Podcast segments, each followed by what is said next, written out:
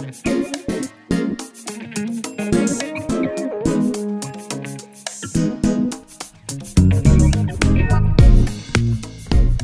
a todas, bienvenidas a un podcast más de su programa La mujer del punto A al punto G. Como ya saben, yo soy la doctora Fernanda Gómez, residente de ginecología y obstetricia. Me pueden encontrar en mis redes, tanto en Instagram como en Twitter, arroba DRA Fernanda-PG.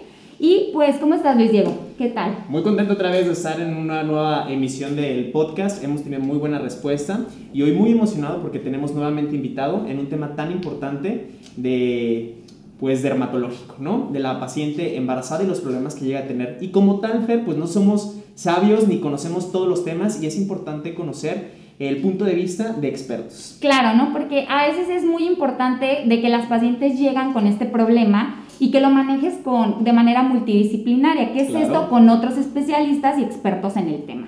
Y bueno, básicamente esto se llama paño o melasma, como lo conocemos nosotros, y estrías en el embarazo. Para esto tenemos una invitada muy especial, una gran amiga nuestra que estudiamos juntos en la universidad y pues mi gran admiración y respeto para ella ella es dermatóloga y pues se las quiero presentar. Ella es la doctora Andrea López. ¿Cómo estás, Andy? Hola, mucho gusto. Muchas gracias por invitarme, Fer y Luis. Este, estoy muy contenta de estar trabajando aquí con ustedes en este proyecto. Yo soy médico general, soy egresada de la Universidad de Guadalajara y estoy haciendo mi especialidad en dermatología. Y pues me invitaron a platicarles un poquito ahorita sobre melasma o que es más comúnmente conocido como paño. Muy bien. Me gustaría iniciar el punto A, eh, si están de acuerdo, en hablar sobre la categoría de los medicamentos, porque en el transcurso de este podcast vamos a hablar qué, qué funciona, qué medicamentos existen y es importante saber que las embarazadas tienen que tener cierto cuidado con los medicamentos, ¿vale?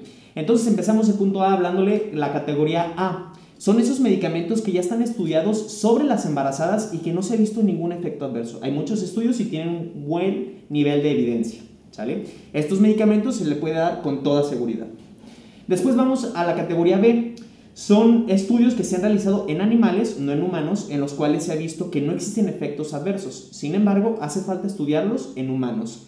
Y también puedes estar tranquila, estos medicamentos no van a afectar a tu bebé. Y por último, en esta categoría que yo les estoy dando, es el C, que son estudios en animales que han mostrado quizá algún efecto adverso sin decir y sin estudios en humanos. Entonces tenemos que empezar a tener cuidado con los medicamentos C. Muy bien, también tenemos aquellos medicamentos que sí nos pueden ocasionar problemas. Para esta categoría tenemos los medicamentos en categoría D. ¿Qué pasa con estos medicamentos que ya existen estudios en mujeres embarazadas donde se ha visto que sí afecta directamente al feto? Sin embargo, el beneficio de darlos supera los riesgos ah, en el embarazo. Sobre todo esto mucho como para pacientes con cáncer o los embarazos que sí pasa. Entonces aquí vamos a, incluir estos medicamentos. Y por último existe la categoría X. ¿Qué es la categoría X? Los medicamentos que no se pueden dar por ningún motivo en el embarazo. ¿va? Me gusta mucho este punto porque vamos a estar hablando en los, en los siguientes podcasts de embarazos sobre muchos medicamentos y que sepan que no todo en el embarazo es malo. ¿Por qué? Porque a veces las farmacéuticas o lo que sea, siempre te van a poner que en el embarazo no des nada. O sea, ¿por qué? Porque es una forma de protección de ellos en donde ellos ponen como con una crucecita el logo de embarazo. Entonces sí es muy importante que sepan que si tu médico de confianza te lo da, es porque se puede tomar. No todo es malo, Oye, ¿no? ¿Cuántos pacientes no nos llegan con la cajita literal diciendo, doctor, ¿por qué me dejó este medicamento si me está diciendo aquí que no lo debo tomar? Siempre, acuérdense que esta es eh, únicamente información y que es importante acudir con su médico, con su ginecólogo para platicar sobre esto. Y pues vámonos leyendo el punto B, Sí, ya vamos a hablar ahora sí todo sobre este podcast. Vamos a iniciar con el paño, o mejor conocido como melasma. Me gustaría que me platicaras, Andy, para que todos nos entendieran ¿Qué es esto? ¿Qué es el paño o en qué consiste? ¿Cómo se define? Bueno, el paño básicamente son unas manchas, el término médico es hiperpigmentación, que puede aparecer de manera simétrica en la cara. Puede estar distribuida en muchas zonas e incluso puede llegar a afectar otras áreas que no son la cara en casos muy graves. Es una afectación muy común y puede llegar a durar mucho tiempo, puede ser una enfermedad muy crónica y lo importante de esto es que a pesar de que no afecta la vida de las pacientes, pues afecta psicológicamente a la paciente y de bastante. Claro, y eso es muy importante porque sabes que a mí en la consulta de repente te encuentras pacientes que incluso ya no quieren embarazarse, que dicen, ¿sabes qué? Es que a mí me da muchísima vergüenza porque a veces hasta usan sombreros, de que lentes, o sea, cosas así, porque les da mucha pena, ¿no? Y aparte como depresión o, o simplemente baja su autoestima, ¿no? Qué importante es que sepan que es muy común y que pues sobre todo lo podemos prevenir un poquito, ¿no? Sí, y con común nos referimos a que no solo digamos 10, 15%, no, el 50% de las embarazadas en América Latina, ¿por qué? Porque la raza influye, este, pueden llegar a tener este padecimiento. Entonces sí es importante que hagamos difusión para que sepan que existe tratamiento. Oye, es altísimo y realmente no depende del estatus socioeconómico ni mucho menos, no, estamos de acuerdo. Entonces una paciente eh, se puede ver completamente afectada como ya lo comentábamos, ¿no? Oye, ¿y de qué color pueden ser? Porque yo he visto también que, que, es de diferente color, también según el tipo de color de la paciente, ¿no? Claro, este, pueden ir en un rango que va desde manchas que son café claro en las pacientes que tienen este, fototipos de piel o tono de piel como más claro. Pueden ir café claro hasta café oscuro. En algunos casos en los que el melasma ya tiene mucho tiempo ahí y que es muy severo, puede llegar a ser de colores grisáceos, azul y tonalidades más profundas en general. Bien, oye, ¿y duele este padecimiento? ¿Las pacientes llegan a tener algo de sensación aparte de verse en el espejo? La mayoría de las pacientes son asintomáticas. Hay reportes anecdóticos o algo así como muy raro en las cuales las pacientes refieren cuando están iniciando este padecimiento okay. que pueden tener comezón o, o prurito. En algunos casos pueden tener resequedad de la piel, pero esto es como muy raro realmente. Oye, también se me hace muy interesante, perdón que te interrumpa, no, no te que ahorita comentas que no solo es en la cara, o sea, porque todos creemos de que paño es claro. igual a tenerlo en esta zona de la piel, ¿no? Hay casos severos en donde incluso en sus brazos pueden llegar a tener, ¿verdad? Hay casos severos, como tú dices, en los cuales podemos encontrarlo en brazos, en tórax e incluso en espalda. Y estos, eh, desgraciadamente, estos casos responden mal al tratamiento cuando son muy extendidos. Oye, Andrea, cuéntanos, ¿hay factores de riesgo en los cuales nosotros podamos decir, esta paciente va a tener melasma, va a desarrollar el paño? ¿Qué existe o qué estudios hay al respecto? No, claro, existen y es muy importante conocerlos porque si, si tú como paciente tienes alguno de estos factores de riesgo, es importante que tú lo prevengas. Muy bien. Entonces, lo más importante es la genética. Si tu mamá, si tus hermanas, incluso tu papá, porque también afecta a los hombres, tienen melasma, este, entonces tú ya tienes un riesgo incrementado. Además de esto, el hecho de que tú te expongas mucho a la luz ultravioleta o a la luz del sol en general, eh, también nos va a dar un factor de riesgo. El hecho de que tú te expongas alrededor de 10 horas por semana, que si lo piensas no es mucho, es un poco más de una hora por día, por día. te va a incrementar el riesgo en casi 30%. Oye, Andy, una pregunta que a lo mejor yo he tenido y a lo mejor la gente que nos está escuchando la tiene, y es eh, la luz de casa, la luz que nos alumbra día con día. Del celular. El celular nos afecta. Es controversial. Definitivamente yo les recomendaría a las pacientes que tienen eh, factores de riesgo para presentarlo que también se protejan en su casa. Algunos estudios dicen que sí, que la luz del celular y que la luz de interiores, que básicamente entra en el espectro de, en el espectro de la luz visible, nos puede afectar y otros estudios dicen que no se ha visto tanta diferencia. Entonces yo a mis pacientes que tienen melasma les recomiendo que usen factores de protección que son de, eh, de espectro extendido, que nos protegen contra este tipo de luz. Muy bien. Muy ¿Qué bien. otros factores de riesgo existen que, que okay. podamos saber? Sí, también este, si los pacientes tienen un fototipo de piel, que de hecho pueden checar en mi página los fototipos para que sepan cuál es eh, su fototipo. Si tienen un fototipo de piel entre 3 y 4, que son esos tonos como que vemos muy comúnmente en los latinos y nosotros que vivimos en México, eh, o sea, nos referimos a gente un poco más morena. Más morena. Sí, digamos que están en un punto como medio del espectro, no okay. son ni muy claros ni muy oscuros. Entonces, estos pacientes tienen un riesgo incrementado para presentar melasma. También eh, los pacientes que tienen algún factor hormonal, y aquí me quiero detener para que tú nos expliques más o menos qué es lo que pasa en las pacientes embarazadas, porque ellas también tienen un riesgo incrementado.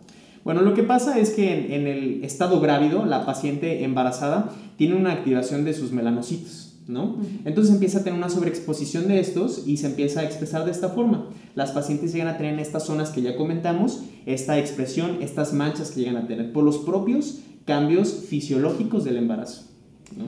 la exposición también, por ejemplo, hormonales, que seguramente nos vas a comentar más adelante. Claro, es muy común que las pacientes que están en tratamiento con anticonceptivos orales combinados, que pues ustedes son los expertos en eso, por supuesto, estas pacientes pueden llegar a presentar melasma como efecto secundario de estos fármacos o incluso de otros fármacos que también eh, provocan una sensibilización a la luz, que de hecho se llaman fármacos fotosensibilizantes.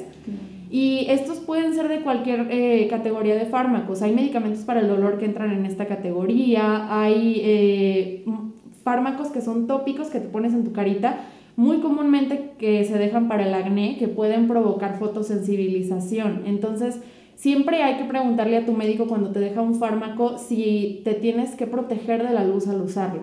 Sí, claro, qué importante esto, sobre todo como saber y estar orientado con un dermatólogo, ¿no? Yo siempre, yo siempre he dicho que todos debemos de tener una rutina de, de cuidado de piel y bueno, ahorita nos estamos entrando en el embarazo, pero qué importante el cuidado de tomarte algo, ¿no? Porque a lo mejor a veces hasta una simple vitamina que tú dices, ¿sabes qué? X, no me pasa nada, de repente te puede terminar dando paño, ¿no? O sea, y caemos en lo mismo que hemos hablado en los otros podcasts, que es la automedicación, el no acudir a tu médico y el empezar a tomar cosas porque a alguien le funcionó, quieres, crees que a ti te va a funcionar. Exacto. Bueno, Por supuesto. Ahora vamos a ir al siguiente punto, nuestro punto C, y yo creo que es el punto en donde tenemos que tener muchísima atención a todas ustedes porque es donde más les va a interesar y van a ser los tipos y los tips que nos va a dar Andy para prevenirlo, porque vamos a ver más adelante que el tratamiento es complicado, ¿no, Andy? Entonces, háblame primero de cuáles son los tipos de paño que existen. Ok, pues nosotros los dermatólogos lo clasificamos de dos formas. Primero, según el área que afecta y puede tener afectación centrofacial, que básicamente afecta toda la cara, afecta la frente, el área malar, el mentón. También hay este, una variante que es malar solamente, que afecta esta zona de aquí, y una variante que es mandibular, en la cual vemos afectada esta zona de aquí. También lo podemos dividir según la profundidad del pigmento. ¿Cómo nosotros podemos como clasificarlo? Bueno, cuando vas al dermatólogo te va a ver con una lamparita de luz azul y según lo que nosotros encontremos al evaluarte, podemos decir que el pigmento está un poquito más superficial, que es pigmento epidérmico, la epidermis es una de las capas de la piel más superficiales, o que el pigmento está dérmico. ¿Para qué sirve esto? Esto es importante porque nos va a ayudar a decirte si vas a responder fácil al tratamiento o no. Entre más arriba está el pigmento, entre más superficial, responden mejor. Y entre más crónico y más abajo está el pigmento depositado, más difícil va a ser que tengas una respuesta adecuada al tratamiento. Nuevamente, qué importante acudir con tu dermatólogo. Sí, Andy, o sea, a simple vista no, pueden, eh, no podemos ver así a las pacientes y decir, ¿sabes qué? Eh, tú lo tienes como más concentrado ni nada, ¿verdad? O sea, tienen que ir a fuerzas a que vean con la lámpara. Lo ideal es que te veamos de manera presencial para poder hacer estos exámenes. Perfecto, muy bien. Ahora vamos a ir, Andy, a la prevención. ¿Qué tips, sobre todo también, bueno, pues a nosotros como en la consulta, porque yo creo que es el contacto más cercano que tiene la mujer embarazada, ¿no? Tu ginecólogo es así como con la paciente, a veces hasta psicólogo. Entonces a veces sí llegan con nosotros y, ay, oye, ¿y qué me pongo en la cara o cómo lo prevengo? Y obviamente pues nosotros tenemos una generalidad de eso porque somos médicos, pero también está padre que tú nos digas así como de, oye, mira, a tus pacientes les puedes recomendar esto porque sobre todo en paño, qué importante es la prevención. Entonces dime, ¿qué les podemos recomendar? ¿Qué les podemos dar? Sí, claro. ¿Qué cosas nuevas hay también? Porque a veces nos quedamos con lo que sabemos nada más, pero hay una infinidad de cosas nuevas. Sí, de entrada, pues todos los pacientes que ustedes ven, bueno, no todos, pero la gran mayoría están embarazadas. Entonces, pues sus pacientes ya tienen un factor de riesgo eh, fuerte como tal. Entonces, yo lo que les recomiendo para la prevención, la prevención son medidas muy generales y muy fáciles de cumplir, entonces no hay excusa. Eh, primero, el uso correcto del protector solar. ¿Cómo es el uso correcto? Bueno, existen eh, ciertas cantidades que tenemos que ponernos, tenemos que reaplicarlo, porque ningún protector solar, por más bueno que sea, te va a durar más de cuatro horas. Súper importante. Sí, este, a, pesar de que hay algunos que dicen que son de duración extendida, etcétera, la verdad es que no se ha demostrado que ninguno eh, extienda su protección de manera como correcta, tal cual dice en el envase, por más de cuatro horas.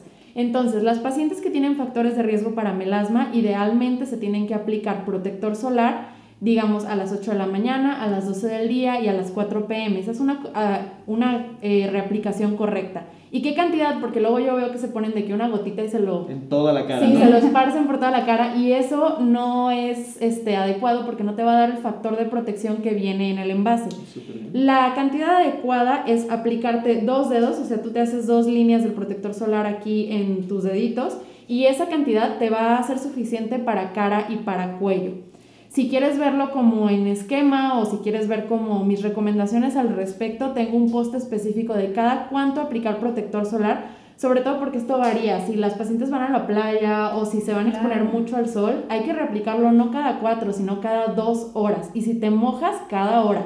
Yo sé que es bien difícil, pero es lo mejor que puedes sí, hacer. Sí, aparte de que no te, no te acuerdas, ¿no? A mí de repente me pasa mucho porque pues en el quirófano, ¿no? Luis, digo que estás de que con la luz aquí y ya que de repente, a veces sí, o sea, en verdad yo sí siento así como que todo súper caliente y sí digo de que, no, a veces te me lo pongo en la mañana y ya después se me olvida y ya digo, pues no, ¿qué caso tuvo? No, y eso que mencionas es importante porque muchas personas tienen trabajos en los que no están expuestos directamente a la luz, pero eh, esas personas también se tienen que proteger. Lo que yo les recomiendo es que si tienen trabajos en los cuales la luz a la que están expuestos es como del celular, de la computadora, de luces de oficina, etcétera, eh, compren protectores solares que tienen espectro extendido, o sea que protegen contra luz visible y luz infrarroja. Y esos son los ideales para los pacientes con melasma, porque les protegen de todo a todo. Súper bien. ¿Y qué otra medida podemos utilizar, Andy? Aparte de eso, también, le, bueno, obviamente yo les digo que intenten no exponerse al sol lo más que se pueda, su protector solar, y si se van a exponer por algo, aunque sea de que 10 minutitos, que usen un sombrero de ala ancha, de preferencia más de 10 centímetros de ala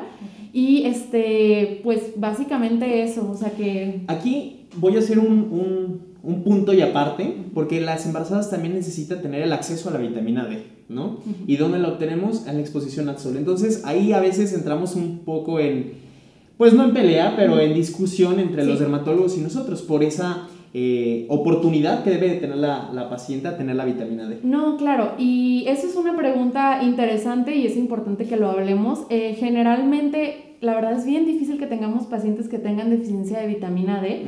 Eh, lo puedes obtener a pesar de que no tengas exposición directa al sol. Con la luz que te da, así como a través de la ventana, 5 a 10 minutos por día, con eso tienes para producir la cantidad de vitamina D adecuada que tú necesitas día a día. Aparte también hay como unos horarios como más recomendados, ¿no, Andrea? Eso siento que es muy importante porque de repente sí, de que sales a las al dos, mediodía, al mediodía donde el sol te está pegando y pues no es nada bueno, ¿no? ¿Qué nos recomiendas tú en horario? Entre 11 y 5 hay que evitar la exposición solar lo más que se pueda porque son los rayos más dañinos. Entonces, si vas a exponerte, sobre todo por ejemplo en la playa, que lo puedes planear y dices de que, bueno, voy a salir, antes de las 11 o después de las 5, cuando el sol no está tan fuerte, ¿sale? Perfecto. Andy, ¿y pues alguna en especial que tú nos recomiendes de, de, estos protectores o algo, alguna marca o lo que sea que a ti te haya funcionado? Sí, claro. Mira, para las pacientes que tienen melasma, a mí me gusta recomendarles de Bioderma el Fotoderm M, este, porque este trae óxido de hierro y es uno de los protectores que más nos ayudan con este problema. Además de que todos los que tienen eh, filtros minerales y de espectro extendido, como por ejemplo el Age Repair de Izin, que también tiene un espectro amplio, o los de Helioker 360, toda la línea de 360 tiene también contra eh, luz visible e infrarrojo. Bueno, ¿les parece si nos vamos al punto D, el tratamiento del melasma? Andy, cuéntanos qué es lo que existe y qué pueden hacer nuestras pacientes, porque sí es un, problema importante psicológico, un problema para los próximos embarazos o tan solo que puede hasta perjudicar una depresión postparto.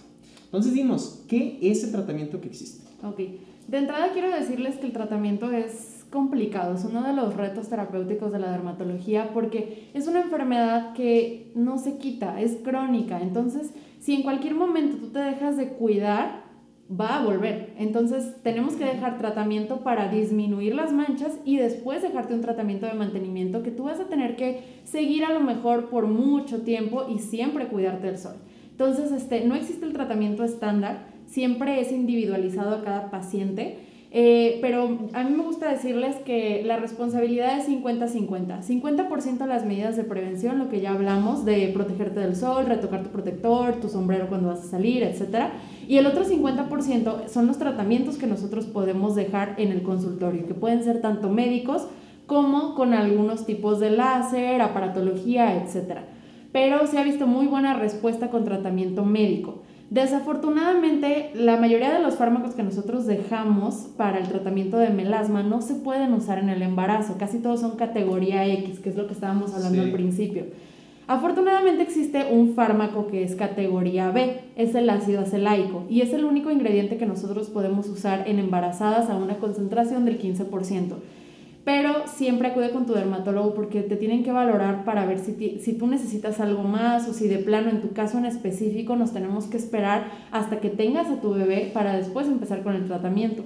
Qué importante, nosotros como ginecólogos, ¿estás de acuerdo, Fer? Que es importante todos poder hacer un, equipo multidisciplinario y poder mandar inmediatamente a la paciente al dermatólogo para pues ayudarle a que no tenga este tipo de, de padecimientos. Sí, porque aparte, o sea, obviamente nos importa mucho que tu bebé y tú estén bien, sin embargo, el hecho de que tú estés psicológicamente, pues digamos, estresada. Ajá, o sea, que estés con un bienestar emocional está padre. Y no me digan, o sea, todas las mujeres somos súper vanidosas, entonces a todos nos va a afectar esto. Claro. Bueno, eh, ahora vamos a pasar al siguiente tema, un tema que a mí en lo personal me encanta porque digo, todas las mujeres desde la adolescencia padecemos de, de que a lo mejor de estrías, ¿no? Cuando ya empezaron a ensancharse tus caderas, cuando ya empezaron a verse más volumen en tus boobs, cuando pasa todo esto y bueno, en el embarazo ¿Qué pasa con la panza, no? O sea, de que de repente las mujeres están muy estresadas de verdad y que dicen, es que las estrías, ¿no? Las estrías es otro tema en el embarazo que, bueno, nos podemos tardar horas hablando de esto, pero bueno, vamos a írselo resumiendo un poquito y dándoles, pues, el panorama general de las estrías. Andy, cuéntanos qué es una estría. Bueno, a mí me gusta explicarlo como que es una forma de cicatrización, pero de forma un poquito más profunda que las cicatrices como comunes o estándar que ustedes conocen, que para estas pues tiene que haber una lesión en la superficie de la piel. Bueno, en este caso lo que pasa es que ocurre una cicatrización pero a un nivel un poquito más profundo. Tenemos la capa más eh, externa, que es la epidermis, y en este caso ocurren en la dermis, que es una capa que sigue más profunda. Y pues bueno, es algo que igual como les digo, no afecta la vida, pero pues sí va a afectar su estado emocional en caso de que pues te preocupen, si no te estresan, pues déjalas ahí, no hay ningún problema. Pero si quieres, este, existen tratamientos como para prevenirlo, también existen eh, cosas que podemos hacer una vez que tenemos ya estrías. Es importante, ¿por qué? Porque es súper común. La verdad es que las mujeres viven como súper estresadas con su físico y decimos de que no, es que tengo estrías, pero la verdad es que 9 de cada 10 mujeres las presentamos, es muy común. En el hombre también pueden llegar a ocurrir, eh, el porcentaje no es tan alto, pero prácticamente todas las tenemos. Entonces... Y en el embarazo todavía es más común. Quiero que sepan que hasta 70 a 80% de las mujeres embarazadas van a tener estrías en diferentes grados, pero las van a tener. Es decir, esto, una de cada siete o una de cada ocho, y que las pueden llegar a tener en diferentes partes de su cuerpo. Pueden llegar a aparecer no solamente en, la parte de, de la panza o del abdomen, como quieran llamarlo, se les haga más fácil, sino también obviamente crecen los pechos, crecen las caderas y pues en todo esto pueden aparecer, ¿no? Sí, las zonas más comunes de aparición son esas zonas que están sometidas a, tensión o a algún tipo de distensión, como por ejemplo son las adolescentes que están creciendo, les salen en las rodillas, eh, cuando salen las mamas también pueden tener eh, alrededor de la zona de la mama, en, la, en los deportistas que hacen hipertrofia en los brazos, en la espalda, etcétera. Pueden aparecer en un montón de zonas distintas. ¿Qué otros factores predisponentes existen para nosotros decir este paciente, o en este caso las embarazadas o cualquier paciente, va a desarrollar estrías? Ok, pues básicamente todos los factores que nos den como un estrés mecánico sobre esa capa de la piel que se llama la dermis. Yo sé que suena como algo medio técnico, pero realmente lo que pasa es que cuando nosotros sometemos a, nuestros, a nuestras fibras de colágeno a distensión, eso va a provocar que se separen las fibras y que haya esta cicatrización anormal. Entonces, pues básicamente los factores de riesgo tienen que ver con eso, por eso les estaba explicando eso antes. Básicamente, eh, de entrada genética, igual que en el melasma, si tu mamá, si tu papá, si cualquier familiar de primer grado lo tiene, tú vas a tener tendencia a presentarlo. Después de eso también que tengas, eh, que estés en etapa adolescente porque es cuando las niñas y los niños se dan el estirón y hay una distensión que la piel no se alcanza a adaptar. Oye, ahí una pausa. ¿Cuánta cantidad de adolescentes embarazadas vemos, no?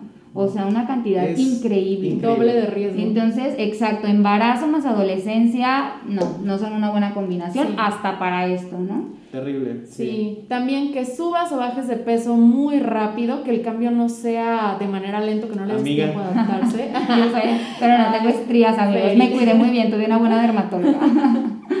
este, también algo súper importante es que se automediquen cremas que tienen esteroides. no puede ser, sí, siempre nos llegan. Ay, no, los dermatólogos de verdad es como nuestro coco, lo odiamos porque hay unas cremas compuestas que traen esteroide, que traen antibiótico, que traen mil cosas que les recomienda la tía, la vecina, la comadre, que es como para o sea, dicen que es para todo, pero en realidad no trata nada. ¿Y cuáles son? Pues barmicil, cuadriderm, tetraderm. No se las pongan en ningún lado, porque estas, eh, estas cremas combinadas traen esteroides y estos nos pueden provocar estrías en cualquier parte en la que ustedes se las pongan. Entonces, no lo hagan. Sale más caro el caldo que las albóndigas. Horrible, sí. sí, sí Vulgarmente, ¿no? Muy bien. Este, hablando del embarazo, ¿no? El embarazo te va a causar, sobre todo en el segundo trimestre, esta distensión de la que tú nos hablabas. Y nos va a causar también otros factores, por ejemplo, los embarazos gemelares, eh, el polidramnios, que es abundante líquido durante el embarazo, sobre todo en el segundo y el tercer trimestre, que ocasiona que haya esta distensión, ¿no? Y que nos van a, predisponer a la aparición de, de estrías. Y que importante también que si tienes el diagnóstico de alguno de estos, por ejemplo el embarazo gemelar, el polidramio, no sé ver si... si sí, también sobre todo esas pacientes que aumentan de peso de manera excesiva, claro. ¿no? Porque siempre dicen de que no, estoy embarazada, tengo que comer por dos, falso. Eso es totalmente un mito, no tienes que comer por dos. Incluso lo ideal es que vayas con nutrióloga y solamente aumentes de, que, de 9 a 12 kilos máximo. Entonces, si eres una paciente que de repente me aumentó 20 kilos, oye, aparte de estar embarazada, estás forzando muchísimo a tu cuerpo. Entonces yo creo que eso o las mamis que llegan a tener eh, em, fetos muy, muy grandes, de que 4 o 5 kilos, pues obviamente no nos va a ayudar en nada,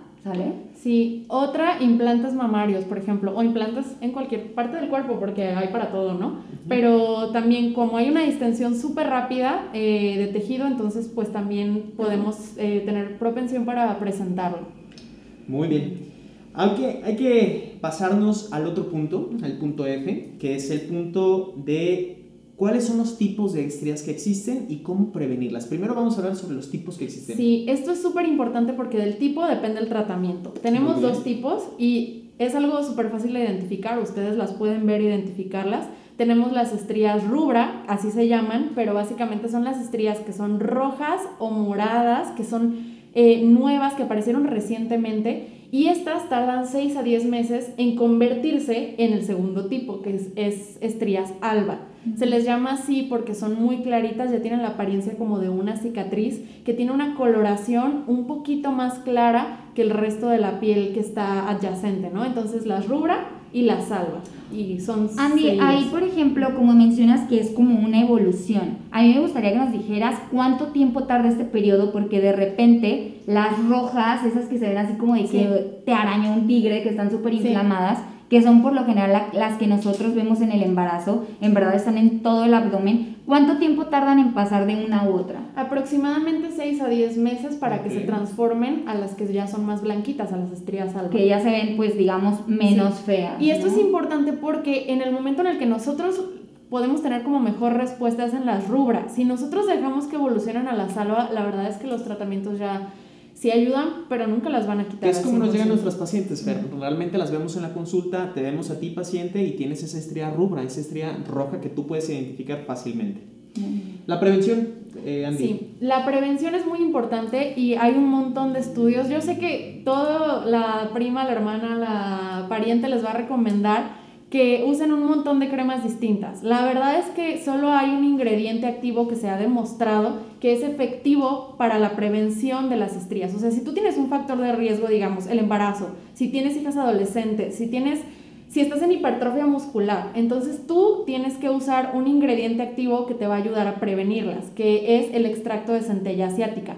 Este es derivado de una planta y pues realmente hay muchas cremas que se venden de manera libre, comerciales que la contienen. Eh, pues esta en el embarazo específicamente está recomendada desde la semana 12 de la gestación y lo ideal es que te la pongas en la mañana y en la noche de ahí hasta que termine tu embarazo o hasta que termine el factor de riesgo que está produciendo como esa hipertrofia, ¿no? Y a mí me gusta recomendarles, hay dos marcas que a mí me gustan mucho, esto no es este... No Pagado es ni comercial, comercial. nadie nos paga todavía. Igual si, igual si nos después. quieren patrocinar, Ah, pues estamos estaría perfecto, abiertos. ¿no? Pero no, esto es lo que yo dejo en la consulta normalmente para prevención. Eh, hay una marca que se llama Isdin, tiene una línea que se llama Isdin Woman y dentro de esa línea tiene una variante que tiene, eh, que tiene centella asiática que se llama antiestrías. Esa me gusta mucho y también me gusta la Estrices de Sesderma. Esas dos cremas contienen extracto de centella asiática. Súper bien, Andy. Oye, y de repente, ¿qué pasa con todos esos como remedios caseros que te recomiendan? El aceite de oliva, la crema de aguacate o todos estos de cacao. ¿Sirven, no sirven? ¿Qué pasa con todos esos? Fíjate que hay un montón de estudios que han evaluado la manteca de cacao, ya saben, las marcas comerciales que tienen este crema de cacao y que es lo más común que las pacientes se pongan. Mejora la hidratación, pero no previene las estrías como tal, ni, y tampoco las trata. Entonces, porque muchas marcas prometen que las, están, que las van a tratar, pero no. El aceite de oliva se ha aprobado, el aceite de almendra se ha aprobado, el aceite de aguacate, etcétera. Todos se han hecho estudios y en ninguno se ha encontrado diferencia real para la prevención. Pero en la centella asiática que ya les comenté, se me olvidó comentarles, pero se ha visto que previene hasta el 89% de las estrías en los estudios que se han hecho. Padrísimo. Sí, contra el placebo, que es como no usar una crema hidratante, ¿no? Qué padre. Oye, Andy, una pregunta para terminar este punto es, ¿qué tanto tienes que aplicar? Nos, aplica- nos explicaste en, el, en los protectores solares, pero ¿qué tanta cantidad te tienes que poner? Sí, en este caso no hay una cantidad estandarizada. Lo que yo les recomiendo es que usen una cantidad similar como a una bolita de 2 centímetros, así se la aplican ¿Una en moneda toda de su- 5 o 10 pesos? Sí, una moneda de 5 o 10 pesos y esa se la esparzan en toda su pancita o en las áreas en las cuales hay riesgo. Esto es como adaptable, no hay una medida estándar. Muy bien. Andy, muy bien, pues súper padre. A mí me, me gustó mucho lo de la, la- el aceite de almendras, porque de repente al menos a mí sí me lo recomendaba muchísimo mi mamá cuando iba creciendo y pues solo me hidraté. Exacto. No me, no me no, no tuvo ninguna prevención. Pero ahora ya sabes para tu próximo Sí, embarazo, amiga. Ya cuando me embarace ya sé que esa no la voy a. Ya en unos meses. No, no, claro que no. Sí, vas a estar hidratada al 100, pero Sí, pues pero no pues me va a ayudar, no, pues sí. Gracias, mami. Pero bueno, ahora vamos a entrar al último punto, el punto G, el tratamiento. ¿Qué podemos hacer con las estrías? Que creo que les, les- esto les va a interesar tanto a mujeres embarazadas como no embarazadas, Sí, porque claro. muchas tenemos Y estrías. hasta los hombres, ¿eh? Y hasta los hombres, claro. estrías. ¿Qué podemos Sí. hacer? ¿Cuál es el tratamiento? Bueno, como les había comentado, depende si son rubra o alba. Si son rubra, lo mejor que hay es el láser colorante pulsado. O sea, no hay ninguna crema que se las vaya a Qué quitar. sofisticado. Tiene que ser, ajá, tiene que ser eh, procedimiento ya de aparatología, o sea, y no, no se encuentra en cualquier lado, no todas las personas tienen un láser colorante pulsado, entonces lo mejor es acudir a tu dermatólogo. Y eh, en segundo lugar, en este caso sí tenemos un gel con un ingrediente activo que las puede llegar a mejorar en aprox un 50 o un 60% y es un gel que contiene un derivado de un retinoide. Eh, este gel no se puede dejar en el embarazo, los retinoides son categoría X, entonces eso no lo podemos dejar. Generalmente lo dejamos como prevención, bueno, perdón, este lo dejamos como tratamiento en adolescentes que ya tienen algunas estrías que son rubra o en personas que están haciendo hipertrofia muscular, cualquier riesgo de esos y que también ya tengan lesiones activas. Y pues este solamente te lo puede recomendar tu médico, por eso ni siquiera digo el nombre, disculpen, pero No, es para que no, bien. este medicamento tiene efectos adversos, entonces sí es algo que te tienen que recomendar un profesional, ¿sale? Muy bien. Andy, Ese en cuanto, en Ujú. cuanto, nada más rápido, el láser que mencionas, ¿duele? Eh, algunas sesiones pueden llegar a doler, pero se puede aplicar anestesia local Ok. para eh, que no sea tan molesto el procedimiento y son varias sesiones para observar un Eso. resultado. Eso sí. también me gusta. Mi tratamiento en general, ¿cuánto dura? Pues un- yo sé que todas las pacientes son diferentes, pero ¿cuánto dura el promedio? Sí, en general se les ofrece, eh, digamos que de 5 a 6 sesiones y después revaloramos y estas sesiones están separadas por un tiempo de 4 a 6 semanas entre cada una Perfecto. Oye, y en cuanto a efectividad, por último, porque yo sí creo que es una pregunta que te Sí. hacen mucho, ok, si voy a invertirle, si voy a estar así, ¿cuánto tiempo, digo, cuánto, cuánto se me van a disminuir? Sí, desgraciadamente eso es algo que no podemos prevenir. Es dependiendo de cada paciente. Si vemos su fototipo, el tipo de, de estría que tiene, qué tan hipertrófica es, si tiene algunas características así medio eh, diferentes a las demás. Entonces eso, ese porcentaje yo se los doy ya viéndolas, o sea, como en Ya específico. cada Muy bien. quien. Muy bien, Muy Andy, bien. perfecto. Y para la salva, ¿qué tratamiento tenemos? Sí, para la salva, ay, híjole, esas son las más difíciles de tratar porque digamos que la cicatriz ya está consolidada. Entonces, este, existe de opción otro tipo de láser que se llama láser fraccionado, eh, igual con las mismas características de, los dejamos 5 a 6 sesiones con diferencia de 4 a 6 semanas de separación entre ellas.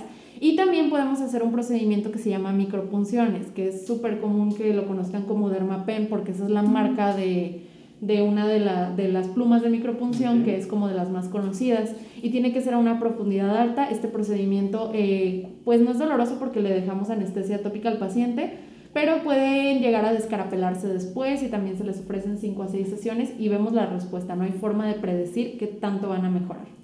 Muy bien, Andy, pues realmente llegamos ya al punto G del tratamiento y pues queremos eh, despedirnos, agradecer a todos los que nos escucharon, esperamos les haya gustado como nos, nos gustó tanto a nosotros, mucho que aprender y muchos temas más que más adelante podemos llegar a, ver. Te agradecemos bastante, Andy. Recuérdanos tus redes sociales, por favor. Muchas gracias, yo estuve feliz de participar con ustedes y si hay más temas de derma que les interesen, coméntenles a Fero, a Luis Diego y lo, lo hacemos en video, ¿sale? Y mis redes sociales me pueden encontrar en Instagram, eh, es arroba dra.andrealopez.derma. Y ahí les subo siempre infografías con tips, con comentarios, si quieren checar lo de los fototipos, si quieren checar lo de la reaplicación del protector solar, todo está en mi página. Sí, de verdad, síganla, yo soy fan número uno de su página, en verdad siempre es como de que digo, Andy, qué crema, qué bloqueador, etcétera. Pero bueno, muchísimas gracias por seguirnos, de verdad, la, la respuesta ha sido muy padre, yo creo que mucho más de la que esperábamos, nos motivan muchísimo. Eh, cuéntenos en nuestras redes sociales. Recuerden que Instagram y Twitter me encuentran como DRA Fernanda-PG. Ahí escríbanme, ya me dijeron algunos temas que sí los estamos tomando en cuenta y vamos a continuar con ellos. Y pues muchísimas gracias por seguirnos. Nos vemos hasta la próxima y síganos compartiendo. Y les recuerdo mis redes sociales. Yo estoy como dr.diego Barragán. Seguimos leyéndolos y muchas gracias. Esto fue La Mujer del punto A al punto G.